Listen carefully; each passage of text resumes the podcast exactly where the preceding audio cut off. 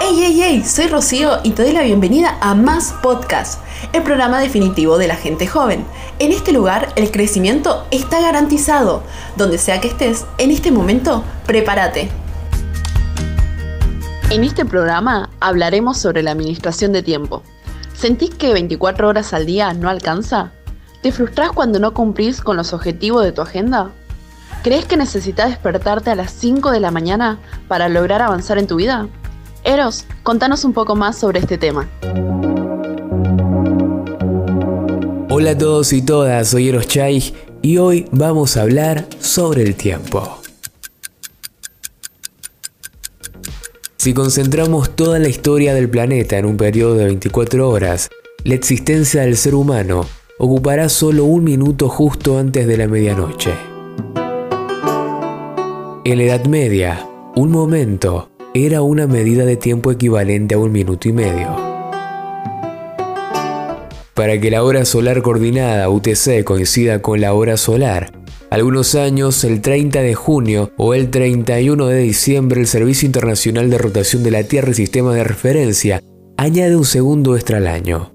Esos días, después de la 2359.59, dan las 2359.60 y solo después la 0000.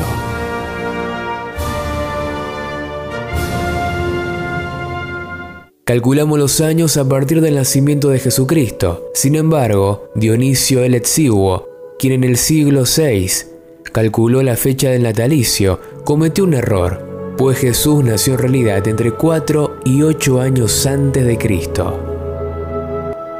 Para los antiguos romanos las pirámides egipcias eran igual de antiguas que los romanos para nosotros. El planeta Venus gira alrededor de su eje más lentamente que alrededor del Sol, así que un día venusiano dura más que un año. Ahora quiero escuchar qué piensan cada uno y cada una de ustedes. ¿Cuánto tiempo pasas en las redes sociales? Sí, paso mucho tiempo, la gran mayoría del día. Hasta cuando no tengo notificaciones ni nada, por inercia lo agarro, abro todas las redes sociales igual y estoy ahí. Una cosa de locos. Sin darme cuenta, dos horas al día a lo mejor. Porque no es continuo, pero de vistazo en vistazo, yo creo unas dos horas. Hola, ¿cómo están? Eh, sí, paso mucho tiempo en las redes sociales, mayormente en Facebook y en Instagram. Eh, pero sí, le dedico creo que más de lo que debería. ¿Consideras que te alcanza el día para hacer todo lo que querés? El día no me alcanza para hacer lo que quiero, pero soy consciente que es por mi falta de organización. Sí, sí, sí, considero que me alcanza el día para hacer lo que quiero todos los días. Son muy pocas las veces que me pasa que digo, bueno, uy, esto lo dejo para mañana. Sí, sí, me alcanza. Creo que el día tiene suficientes horas para hacer lo que quiero, pero pierdo mucho el tiempo. Me siento como que a veces no sé administrarlo, más bien. ¿Sabes distinguir entre las cosas que tenés que hacer urgente de las importantes? Sinceramente creo que no, porque en muchas de las ocasiones creo que no doy prioridad a lo que realmente tengo que hacer. Entonces me cuesta trabajo. Muy buena pregunta y la verdad es que sí sé diferenciar entre las cosas urgentes y las cosas importantes porque siento como que las cosas urgentes son cosas que necesito hacer ahora y las cosas importantes son cosas que tengo que hacer pero que puedo postergar para más adelante. Entre lo que es urgente e importante, pero a veces priorizo lo urgente y no lo importante.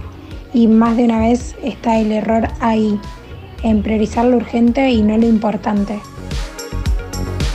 Y ahora nos vamos rápidamente a la siguiente columna de este podcast en primera persona. Adelante.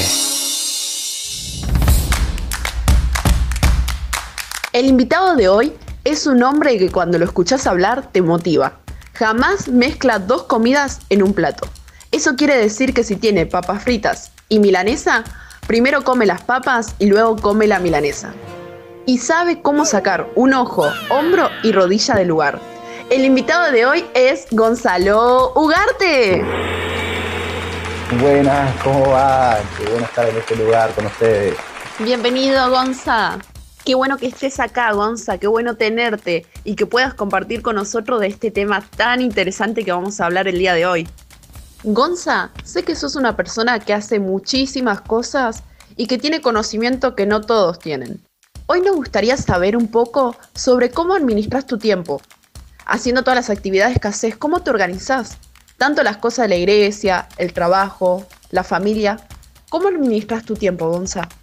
Buenísima, buenísima la pregunta. La verdad, hasta yo me sorprendo de las cosas que hago, porque la verdad que todos tenemos, escuché una vez que daba una charla a un presidente de los Estados Unidos y daba una charla de motivación y decía que todos tenemos las mismas 24 horas todos los días. Lo importante es qué hacemos con estas 24 horas.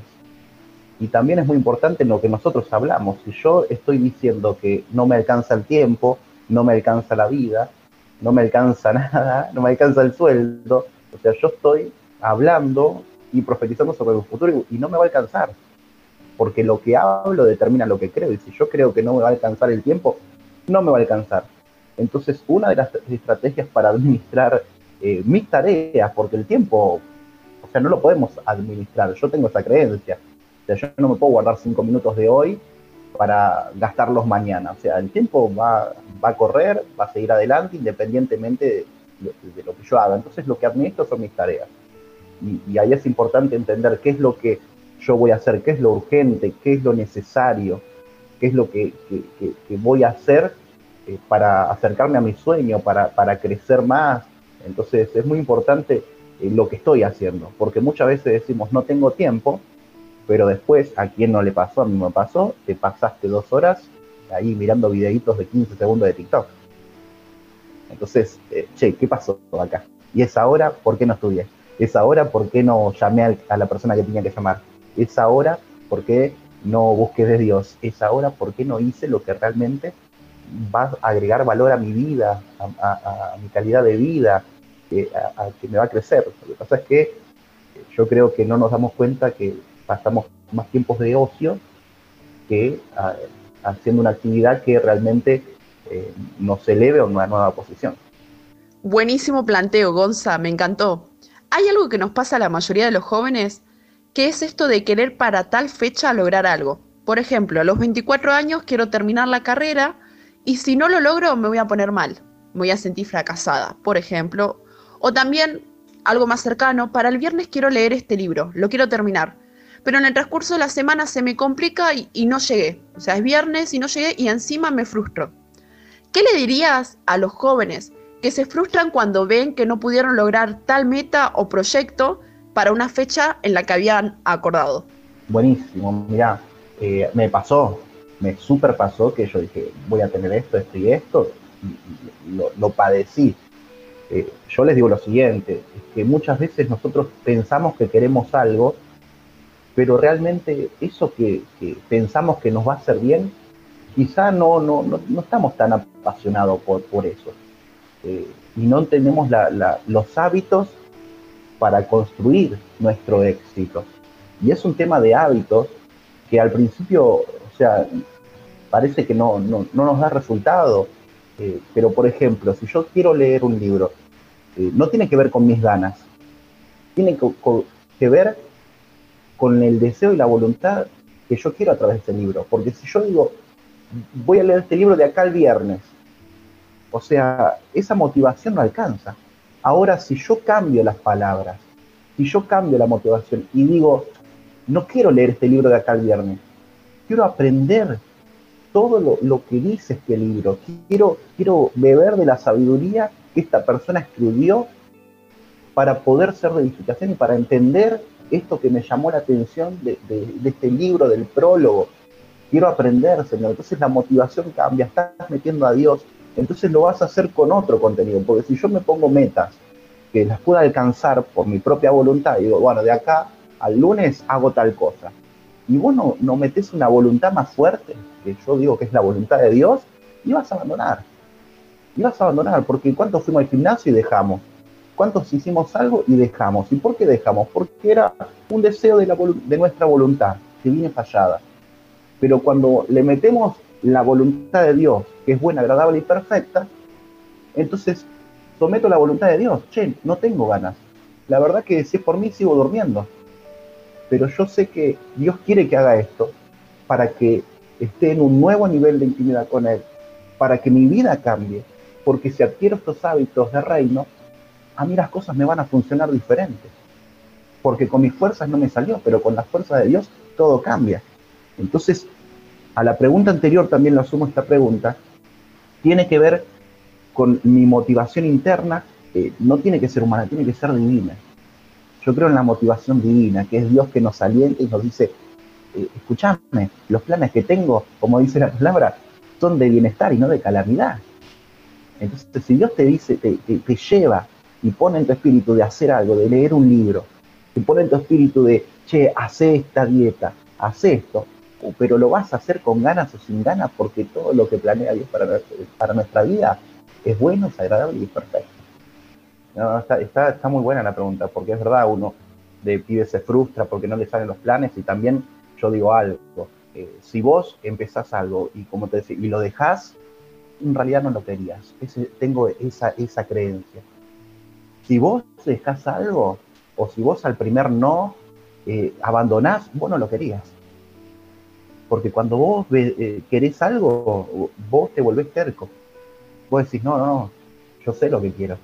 No me voy a rendir ante el primer no. Voy a seguir adelante. Entonces, la frustración muchas veces viene porque no tenemos la, la pasión necesaria para conquistar eso que realmente queremos. Porque si nos cierran una puerta, hermano, ¿cuánto escuchamos la historia de Thomas Edison que el tipo mil veces intentó eh, eh, crear la lamparita? Y el tipo al, al, intento número mil lo logró. Mirá si se hubiera, si se hubiera rendido. Mirá si el tipo al, al intento 500, no, ya probé 500 veces. El tipo siguió probando materiales, el tipo siguió haciendo aleaciones hasta que encontró el metal, la aleación, para que su lámpara incandescente de electricidad funcione. El tipo estaba apasionado. Entonces la pasión cancela las excusas. Entonces lo que nos falta es un poco de pasión. Si realmente querés algo, no parás hasta conseguirlo. Te volvés terco. Me encantó eso. Tiene mucho valor todo lo que estás compartiendo, Gonza. Sabes que eh, yo sé que habías escuchado los podcasts anteriores, nosotros solemos hacerle preguntas a los jóvenes, y hubo una que la mayoría no sabía qué responder. La pregunta era si sabían diferenciar entre las cosas urgentes de las importantes. La mayoría no sabía qué responder en esto. Ahí me, me viene en mente un ejemplo que había dado Bernardo una vez en una prédica, que era esto de tengo que llamar a tal persona que me va a ayudar con unos negocios, pero no lo hago. Es como que digo, ah, la llamo más tarde y postergo, postergo, lo hago para después, pero al final no la termino llamando y otra persona la llama y listo, su negocio avanza, crece con su trabajo y demás. Entonces a veces nos cuesta esto de saber qué es urgente, qué tengo que hacer ya, a qué es importante, que lo puedo hacer más tarde, con más tiempo, pero lo tengo que hacer sí o sí, sin dejarlo de lado. ¿Nos podrías contar un poco, Gonza, sobre esto de lo urgente y lo importante? Está buena, está buena. Es difícil, es difícil, está bueno. Yo conozco muchas respuestas y vos, uno se mete en internet, viste que, hay muchos discursos entre lo urgente y lo importante y diferenciar, y te lo dice un tipo que ya logró todo, pero en el día a día yo entiendo que, que lo urgente y lo importante siempre lo determina uno mismo porque lo urgente e importante para mí no va a ser lo, urgente e importante para vos. Entonces, ¿cuál es la manera de, diferenciar? También se basa en mis principios y valores. Porque quizás vos digas, che, para mí lo urgente y lo importante es que, para mí lo urgente o lo más importante para mí es terminar la carrera. Para mí es lo más importante. Pero ¿qué es lo urgente? Lo urgente es preparar el final. Para mí es lo más importante, ¿eh? recibirme. ¿Por qué? Porque eso me da acceso a lo que yo quiero. Yo quiero tener este título porque este es mi sueño, porque me veo trabajando de esta manera. Pero ¿qué es lo urgente? Lo urgente es estudiar, es preparar el próximo final. Entonces lo urgente tiene que ver con lo inmediato, lo que necesitas. Lo importante es para qué lo estoy haciendo. Yo lo pongo de esa manera, es la manera que yo lo entendí. Podemos buscar un montón de maneras, pero yo sé que es lo importante. Lo importante es eh, es, el foco, es el enfoque, lo importante. Yo sé por qué lo hago. Para mí es importante. ¿Y por qué? A mí, para mí lo urgente es ir a trabajar mañana. Tengo que ir a trabajar.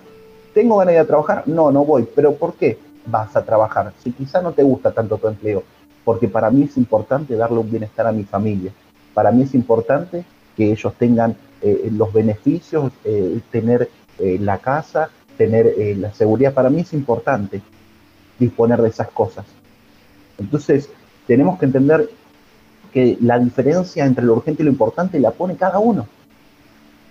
Porque quizá vos decís, bueno, para mí, ahora que soy adolescente y joven, para mí eh, lo importante, para mí, eh, la verdad que es, tener una familia, para mí lo más importante es, eh, no sé, tener una novia, un novio. ¿Y qué es lo urgente? Lo urgente es conseguir un laburo porque, porque no puedo hacer nada. No tengo mango, lo urgente es descubrir eh, qué, es lo que quiero hacer de mi vida, porque es lo inmediato, lo que necesito ya. Creo que esa es la manera, por lo menos la más sencilla que encontré, de diferenciar lo importante de lo urgente. Lo, importante es lo que yo anhelo y deseo, deseo pero lo urgente es lo inmediato, lo, que tiene que ser ya. Lo que, eh, se cortó la luz, vamos a comprar velas, urgente. No veo nada espectacular, Gonza, todo lo que nos estuviste compartiendo. Qué bueno tenerte acá con nosotros. Me encanta escucharte, siempre tenés una palabra que motiva un montón. Te agradezco, Gonza, por haber participado y gracias a Dios por tu vida. ¿Nos podrías compartir tus redes sociales? Así los jóvenes te buscan y pueden recibir el contenido que compartís, que está más que claro que va a ser de muchísima bendición. Bueno, muchas gracias. Para mí un placer, un honor y un privilegio poder compartir lo que Cristo puso en mi vida y lo que de alguna manera hizo Él en mi vida para que yo tenga resultados favorables. La verdad que todo es, todo es, es a través de, seguir los principios de Dios. Y bueno, mi Instagram es eh, gonza-ugarte, al igual que mi TikTok, así que también los que me quieran seguir en TikTok, gonza-ugarte, y al igual que mi canal de Twitch, gonza-ugarte, que empezamos a hacer algunas cositas ahí también. Perfecto, ahí ya tenemos las redes sociales para buscarte. Repito nuevamente, si no llegaste a notar, es arroba gonza-ugarte, lo que sería en Instagram, y lo que es en TikTok y Twitch, lo puedes encontrar como gonza-ugarte.